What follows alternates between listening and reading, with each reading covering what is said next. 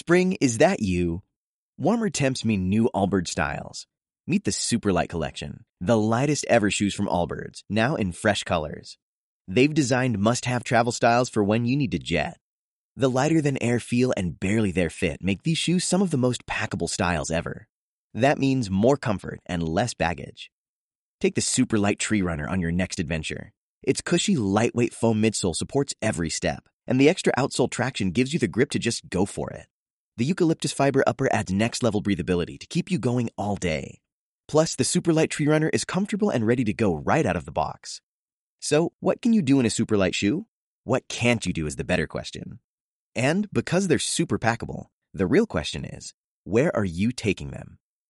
Experience how Allbirds redefines comfort. Visit allbirds.com and use code SUPER24 for a free pair of socks with a purchase of $48 or more. That's A L L B I R D S.com, code SUPER24. Hola a todos, sean muy bienvenidos al podcast de Tendencias Prime, un programa que busca fomentar el debate, la opinión dentro de la sociedad. Eh, les recordamos que usted puede escucharnos a través de la plataforma de Spotify, canal Tendencias Prime Chile, y además un anuncio próximamente a través de nuestra página web www.tendenciastv.cl. Puede participar con nosotros a, a través de las diferentes redes sociales, Instagram, Facebook, Twitter, LinkedIn, arroba Tendencias Prime. Dicho esto, me encuentro junto a um, un tremendo hombre, una tremenda persona. Él es el empresario Roberto Álamos. ¿Cómo está usted, señor? Gracias por la invitación, Matías. Ni tan tremendo. ¿ah? Eh, me está sobrevalorando. Soy una persona común y corriente que aspiro a tener una sociedad mejor. Y el tema que tú propusiste en esta oportunidad me parece fundamental para ver qué tipo de sociedad estamos construyendo si es una sociedad en torno a los valores, que entre paréntesis son conceptos abstractos, pero se manifiestan en cualidades, y eso es lo importante. Por lo tanto, me parece un temazo a desarrollar. Así es, tal como usted lo dijo, el tema de hoy es la importancia de los valores en la sociedad. Y me gustaría comenzar un poco esta conversación con un artículo que encontré en Internet donde dice 10 razones por las cuales los valores son importantes dentro de una sociedad. Y voy a leer la lista de estos 10 principios, los cuales son, ayudan a progresar, manejan las acciones comunes de los individuos en una sociedad, amplían la identidad de una sociedad y de una cultura, otorgan las herramientas para la autorrealización, hacen que la sociedad y las personas funcionen mejor, cambian el comportamiento humano, aportan algo positivo al bienestar común, proveen satisfacción personal, facilitan la socialización, permiten que un individuo juegue varios papeles.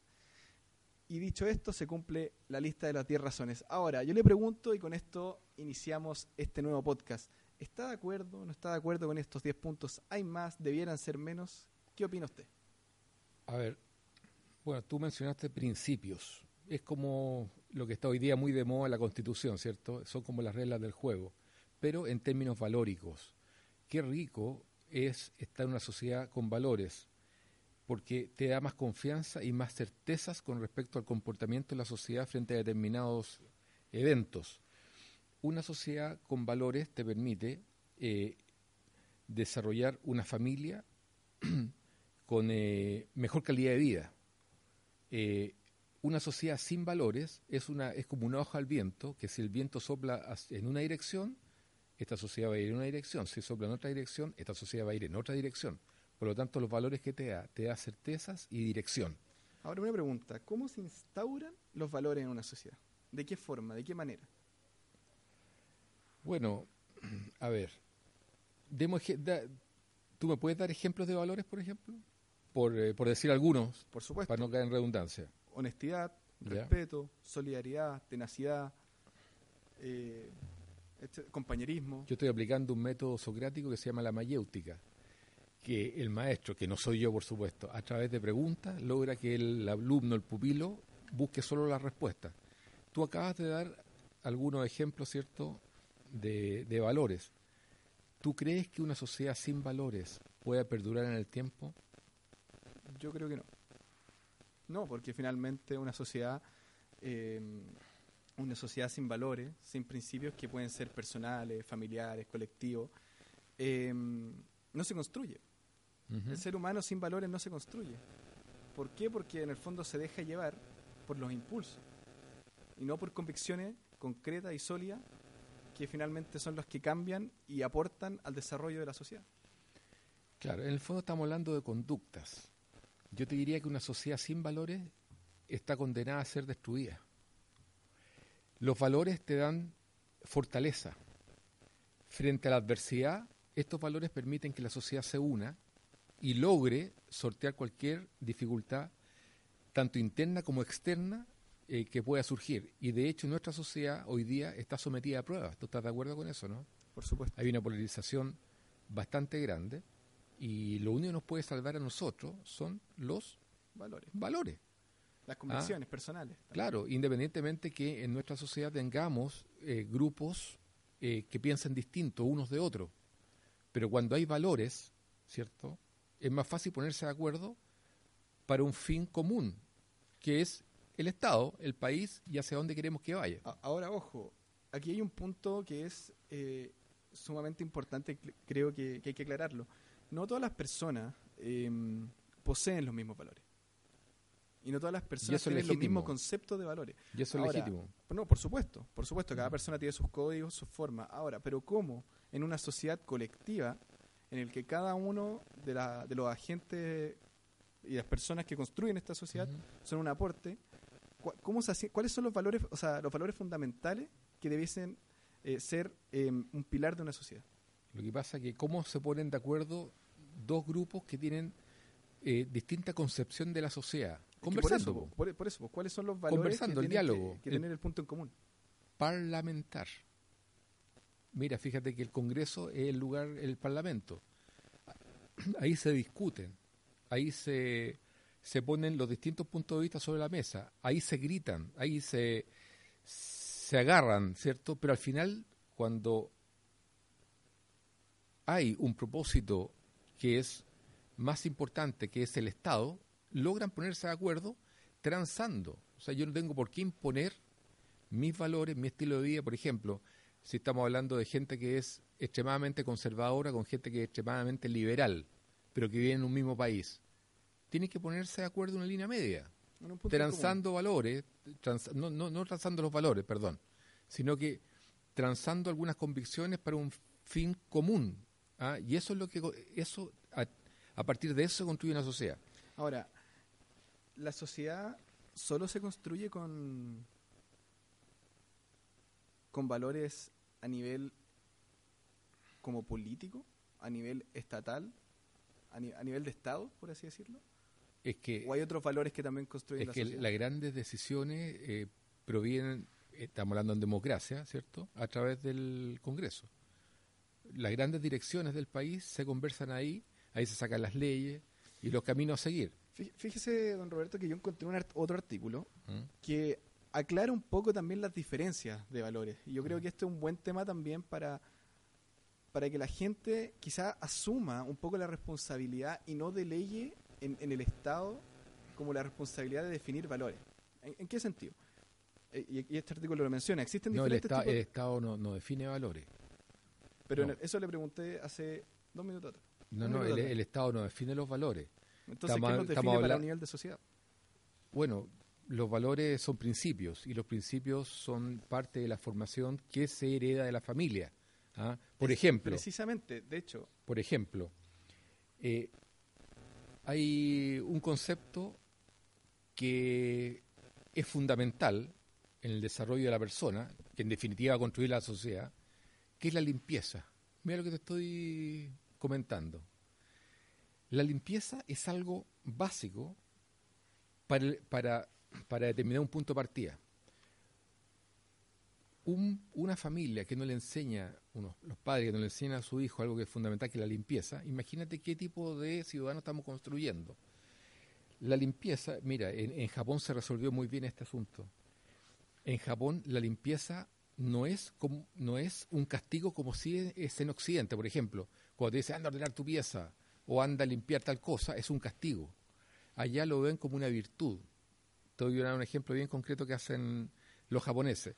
Cuando termina el año escolar, los padres, los docentes y los alumnos, ¿qué hacen eh, en conjunto?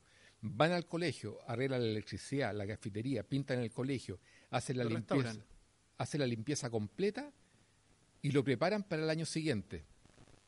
Porque el concepto de limpieza para allá es un honor, es una virtud. Acá nosotros lo vemos como un castigo, ¿te fijas? Entonces, cuando eh, tú tienes un ciudadano limpio, te generan entornos limpios y un ambiente más grato para vivir.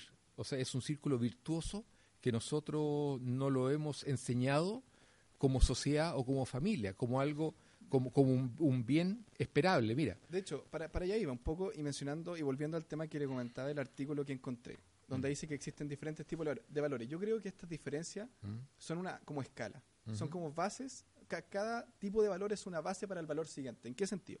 Están los valores familiares, los valores socioculturales, los valores personales, los valores espirituales, los valores materiales, los valores éticos y morales. Y precisamente yo creo que cuando uno tiene el concepto de valor a nivel familiar, puede entender el concepto de valor sociocultural. Y cuando uno entiende el valor sociocultural, puede entender también los valores personales. Claro. Y así en una escala sucesiva. Es un círculo virtuoso. perfecto. Por ejemplo, cómo se desarrollan los valores en la familia en una sociedad completamente abierta. Mira, sí, lo que pasa es que el concepto de familia también, tú, te metes en un tema re complejo, porque decir que, bueno, esto se transmite del abuelo al hijo, del hijo al nieto, qué sé yo, claro, pero cuando el concepto de familia es distinto al que era antes, ¿cierto? Y como hemos conversado en otras oportunidades, el porcentaje importante de los niños nacen fuera del matrimonio, entonces, ¿de qué familia estamos hablando? Pero los valores eh, también se pueden, eh, se pueden pasar de una generación a otra cuando están las personas adecuadas. Pero hablemos los conceptos, fíjate, pues no, seamos tan abstractos. En Japón, eh, en las empresas japonesas, los baños que ocupa el presidente de, la compañía, los gerentes y los empleados del más bajo rango son los mismos. ¿Por qué? Porque ellos dicen, ¿por qué mi baño va a ser distinto al del empleado de más baja categoría? Entonces tú ves de repente eh, en un baño, en un WC al presidente del banco y al lado a la persona que hace el aseo, haciendo las mismas, haciendo las mismas necesidades. Necesidades no sé, básicas. no sé si te das cuenta un poco cómo funciona la mentalidad de ellos. Entonces, es que una mentalidad, em, no sé si llamarlo empática, pero sí una mentalidad pensando en el otro. Es, una, forma de construir en la que en la que se claro como usted dice en la que se construye es una forma de construir la sociedad en el que el otro tiene los mismos los derechos mismos derechos claro independiente que tengas más dinero o más poder que la persona que está bajo tu está subordinada a ti es que hay derechos básicos también Claro, que pero, son los que en el fondo que se respetan en sociedades pero eh, fíjate como esa. ¿qué se logra, por ejemplo, de que el presidente de la compañía esté haciendo sus necesidades básicas al lado de la persona que hace el aseo? los dos haciendo la misma necesidad uno al lado de otro. Que no, que no se genere un resentimiento. Eso mismo iba a decir. Se impide, como que frena el resentimiento también entre, entre condiciones, y no sé si llamarlo clases, pero sí entre condiciones. Mira, tú vas a los sectores periféricos de Santiago y tú te das cuenta que la gente tiene la habitualidad de votar todos los desechos y toda, toda la... Sí, los desechos en el fondo, en la calle, cuando nadie los ve, y los deja para que otro se haga cargo de esa suciedad y tú te encuentras con comunas totalmente eh, atiborradas de, basura, de ratones, eh, donde están los niños chicos jugando ahí mismo. la limpieza es fundamental. Entonces nosotros no tenemos como, como sociedad occidental. En Chile, te digo sinceramente, y los que han andado en la periferia, yo me dedico a construir y construyo en la periferia mucho, eh, yo veo esa realidad. Y es una realidad que choca. Después tú te vas a sectores eh, del sector, a, lugares del sector oriente, a comunas del sector oriente, y te das cuenta la diferencia. ¿Y eso qué genera? Genera resentimiento. Pero ahora, ¿cómo yo, por ejemplo, pongámonos en el caso de que estoy, uno de nosotros, o si usted fuera alcalde, por ejemplo, mm. y le toca eh, administrar la comuna de un sector periférico no limpio por no para no atacar a nadie. ¿Cómo enseña el valor de la limpieza? eh, hay mecanismos eh, a través de, la, de, eh, de, las comunidades, ¿cierto? Hay organizaciones comunales donde uno efectivamente puede a través de ello impartir algunos conceptos que pueden ser valiosos. O, por otro lado, lo que funciona muy bien son los incentivos. Dar incentivos para que, para, no tanto castigo, pero sí incentivo para, para que las personas no voten sus desechos, cáteres, eh, refrigeradores malos, la misma basura, en lugares públicos. Se da un incentivo económico para que la persona... Para que en el fondo se vaya desarrollando este hábito de la limpieza. Ahora, yo le quería, quería hacer una pregunta un poquito más profunda. Mm. Em, ¿Cuáles son los valores que hemos perdido como sociedad chilena actualmente? A ver. Según su punto de vista, claramente. Sí, hablé un poco de la ética y la moral. ¿Te parece? Pero por supuesto. La moral significa costumbre. Las costumbres varían en el tiempo. Por ejemplo, eh, hubo una época en la cual si una mujer era considerada bruja, la quemaban en la hoguera. Eso era moralmente aceptable. Éticamente no era aceptable, pero moralmente era aceptable porque era parte de una... De un proceso, de un contexto, de un periodo. Era parte de un periodo, ¿cierto?, en determinadas zonas donde sí se aceptaba. La moral siempre va cambiando, va mutando. Se desarrolla. Se desarrolla. Y la ética estudia la moral y por eso que eso va, la, moral va mutando. Pero la, ética define también reglas básicas transversales. Sí, eh, es, una conducta, es un modo de ser, de vivir. Tal cual. Sí, entonces, eh, ¿qué necesita nuestra sociedad? Necesita entender que la construimos entre todos. Que somos una colectividad. Por ejemplo, cuando hubo el tsunami en Japón, yo siempre cito Japón porque para mí, y no los países nórdicos porque me dicen, oye, si hay muchos los países nórdicos, te rayado los países nórdicos, vamos a Japón un rato. en Japón cuando hubo el tsunami, hubo una primera línea ah, pero por supuesto, que, que, también lo comentamos un poco en el... Distinta la primera línea que fue ovacionada en el ex Congreso Nacional, porque eran encapuchados, ¿cierto? Y los aplaudieron como héroes porque están eh, atacando carabineros y los quemaban con bombas molotov. Entonces eran héroes nacionales. Allí un problema valórico, ¿no? ¿Saben los que eran las primeras líneas en Japón? Eran los más ancianos, que se colocaron en la primera fila, porque no querían que la gente más joven asumir a riesgos, porque la gente más joven son los que van a construir el día de mañana, por supuesto. ¿cierto? Son el futuro de Japón del, del mañana. Por lo tanto, la gente más antigua se puso en primera fila para ayudar, porque si alguien tenía que morir, eran ellos los más viejos, para dejar que las nuevas generaciones siguieran desarrollando el país. Entonces, ¿qué nos diferencia a nosotros como sociedad con respecto a los japoneses? Un abismo un abismo. Acá nosotros tenemos que cada vez que hay un, hay un problema, cualquier problema es una justificación para ir a saquear los supermercados. Allá no, hubo, no hubo ningún saqueo, es un, un, tema cultural. por eso, el desarrollo de los valores en la sociedad chilena actual se, se construye definiendo una ética. ¿Esa, esa es un poco su, su tesis? Eh, yo creo que eso eh, es, no, lo, lo que hay que asumir es un compromiso real. O sea, yo dejo el dejo lo privado, ¿cierto?, para sumarme un colectivo por el bien común. Entonces el compromiso viene a ser más grande que una ética, como que una ley universal. Lo que pasa es que, mira, yo te voy a contar una experiencia que tuve. Eh, ser una persona tremendamente valórica en países como Chile y otros países latinoamericanos es hasta peligroso. Yo me acuerdo cuando fui a Nueva York, fui a la típica eh, la subía a la, a la Estatua de la Libertad, State Island. Entonces, eh, me acuerdo que abrí un chicle y se me cayó el envoltorio interno del chicle que es transparente. No sé si, si, si, me sigue. Perfecto, perfecto. No me di cuenta, la verdad. Y el otro lo guardé en el bolsillo, el, el externo. Y de repente siento un dedo fuerte en mi espalda y me doy vuelta y era una niña de siete años me dice, Mr. is yours, enojada porque se me había caído ese papel. Entonces me dio a mí una lección de, limpieza ¿ah? y cómo ellos cuidan su entorno, porque tú vas a Estados Unidos, ¿cierto? Y, salvo excepciones, eh, bastante limpio, ordenado y la gente cuida lo, de ellos, digamos. Yo llego a Chile y voy subiendo en mi auto por Vicuña Maquena hacia Avenida Mata y de repente en la camioneta que iba delante mío, una camioneta bastante sucia, iban dos personajes comiendo McDonald's. Entonces cuando terminaron de comer McDonald's, tiraron todos los desechos dentro de la bolsa, agarraron la bolsa y la tiraron a la calle. Y yo como venía con la mentalidad norteamericana, entre comillas, me pongo al lado y les digo, ingenuamente, en forma cándida, eh, oye amigo, cuidemos la ciudad, le dije, no deben hacer eso porque estamos ensuciando algo que es de todo en la vía pública. Bueno, me sacaron la madre y me siguieron cuatro cuadras para pegarme. Yo me tuve que arrancar en el auto.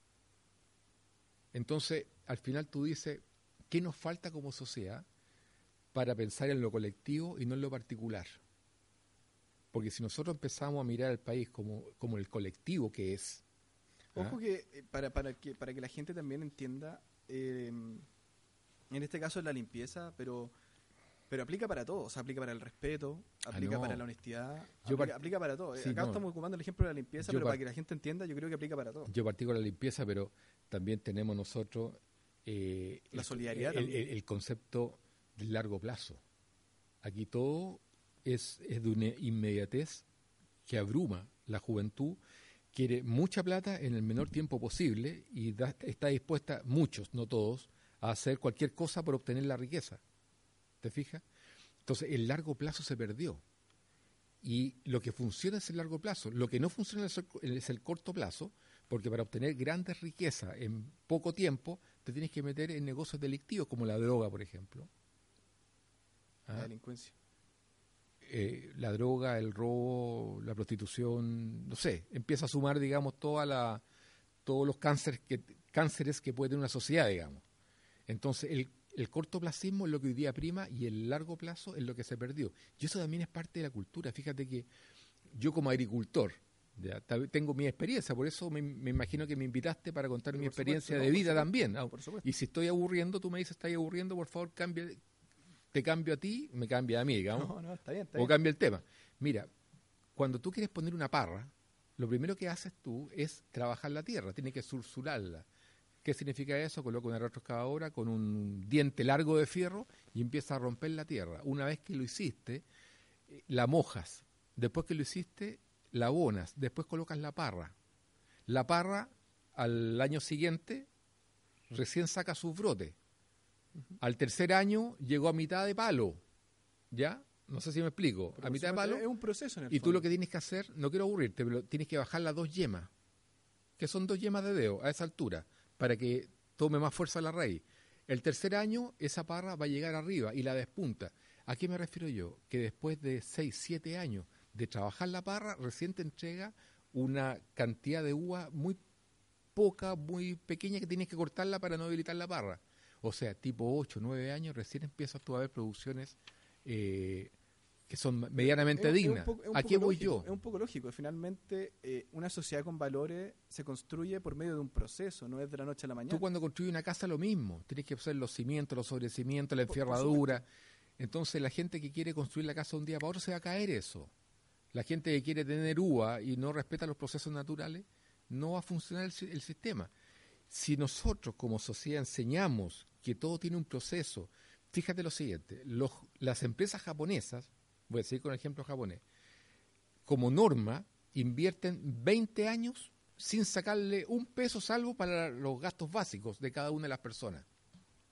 Acá los tipos montan una empresa y al segundo año ya quieren comprarse el auto alemán, la segunda vivienda, viajar por todo el mundo. Allá están 20 años metiéndole plata, metiéndole plata. Después del año 20 empiezan a sacarle plata a la empresa. Por eso que las empresas japonesas son gigantescas tú tienes ejemplos, Sony, ¿cierto? Toyota. en fin, e, en la área, en la área que busques para tener empresas que son gigantescas y son transnacionales. ¿Por qué? Porque son 20 años de meterle dinero y después de los 20 años recién empiezas a usufructuar de todo el esfuerzo. Entonces el, el cortoplacismo que tenemos acá en Chile es una cuestión que realmente abruma. Eh, coincido con ese, con ese punto de vista. Yo creo que también hay que ser eh, realista. creo que también, más allá del, se, relaciona mucho, pero más allá del cortoplacismo, em, la sociedad creo que es poco realista. Como por lo mismo. Creo que los dos tienen los mismos argumentos para explicarse. Y en este sentido, ¿cómo, cuáles son los procesos que debiésemos tener como sociedad chilena para poder desarrollar en 10 años más una sociedad chilena con valores y principios eh, básicos y, y éticos que en Primero- el fondo permitan definir a la sociedad chilena como una sociedad chilena desarrollada Primero, a nivel valórico. primero definir los valores. Por ejemplo, uno de los valores que uno extraña en nuestro país es la honradez. Yo no me estoy vendiendo aquí como un dechado de valores, ni mucho menos, por favor. Pero la honradez es lo que falla acá. Fíjate que en Japón, de nuevo voy a volver a Japón, se hace un experimento. En Occidente, el occidental vaya hace un experimento, porque eh, te lo piden. Ah, es el siguiente experimento. Tú llegas a un hotel allá y tomas la camisa sucia de tu viaje, por ejemplo, y le pones 100 dólares adentro, entre medio de la camisa, y se la pasa a la lavandería del hotel. Al otro día, esa camisa está perfectamente lavada, perfectamente planchada, y los 100 dólares están encima de la camisa. La honradez allá es la clave del éxito, porque si algo no es tuyo, ¿Solo allá? estoy hablando de Japón, No, no, no, sí, pero cree que solo allá o puede, puede también Es que- es que- desarrollarse en la sociedad chilena actual. es que en Japón hay, en ese aspecto están muy desarrollados. ¿Cómo lo desarrollamos nosotros en Chile? Entregando valores. Ahora, ¿quién lo entrega? Bueno, tenemos que, ojalá que los padres a los hijos, ¿te fijas? Cuando un hijo de seis años, cinco años, llega con algo que no le pertenece, los papás no tienen que felicitarlo.